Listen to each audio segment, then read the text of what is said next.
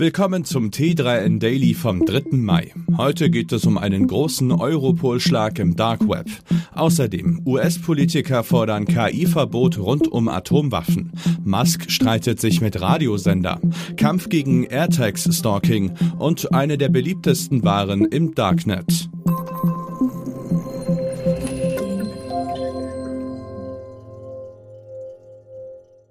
Europol ist ein spektakulärer Schlag gegen DrogenhändlerInnen im Darknet gelungen. Bei einer internationalen Operation wurden knapp 51 Millionen Euro, 850 Kilogramm Drogen und über 100 Schusswaffen sichergestellt, sowie 288 Personen festgenommen. Im Visier der ErmittlerInnen aus neun Ländern, darunter auch Deutschland, stand das Darknet-Portal Monopoly Market. Darüber sollen sich die Verdächtigen am Kauf und Verkauf von Drogen beteiligt haben. Zum Erfolg der Aktion mit dem Code Codenamen Spector haben laut Europol maßgeblich Beweise von deutschen Behörden beigetragen. 52 der insgesamt 288 festgenommenen Verdächtigen stammen aus Deutschland, die meisten 153 von ihnen aus den USA.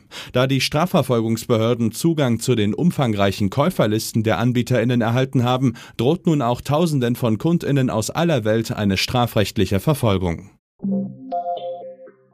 Da die Rolle von KI in unserem Alltag immer größer wird, stellen sich auch immer mehr heiklere Fragen, etwa die, was KI in Bezug auf Atomwaffen darf und was nicht. Vier US-Politiker lenken die Aufmerksamkeit nun auf dieses brisante Thema. Drei Demokraten und ein Republikaner wollen ein Gesetz auf den Weg bringen, das es KI verbietet, Atomwaffen zu starten.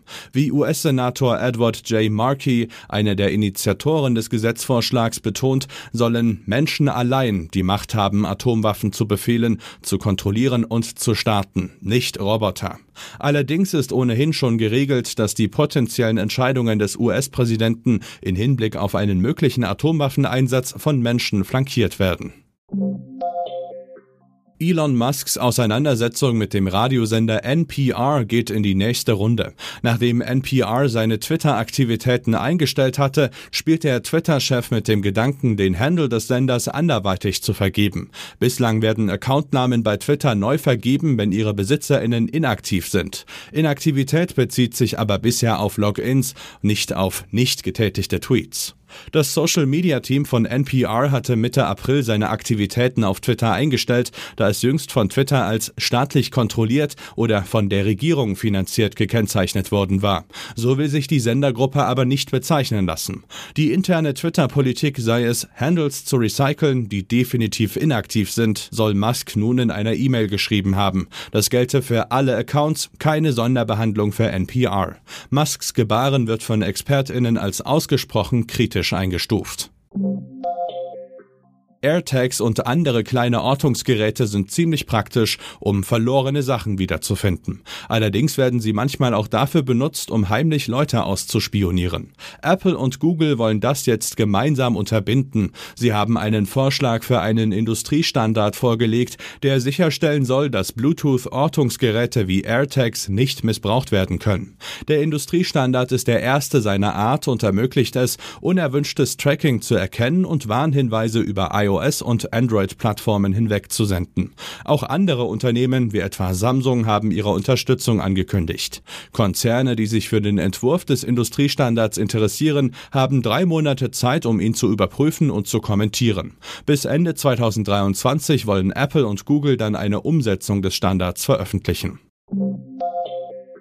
Der Handel mit gehackten Bank- und Kryptokonten ist im Darknet besonders beliebt. Zu diesem Ergebnis ist der Dark Web Price Index des Sicherheitsanbieters Privacy Affairs gekommen. Zu den teuersten Konten, die im Darknet zum Verkauf stehen, gehören laut der Auswertung Logins bei bekannten Banken.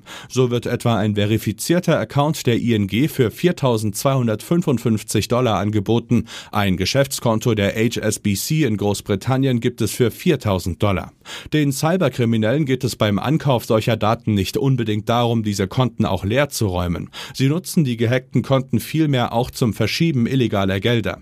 Untersuchungen zufolge haben Hacker im vergangenen Jahr insgesamt 3,8 Milliarden Dollar erbeutet. Auch die Geldwäsche mit Kryptos hat deutlich zugenommen. Das war es auch schon wieder mit dem T3N Daily für heute. Noch viel mehr zu allen Aspekten des digitalen Lebens, des Arbeitslebens und der Zukunft findest du rund um die Uhr auf t3n.de.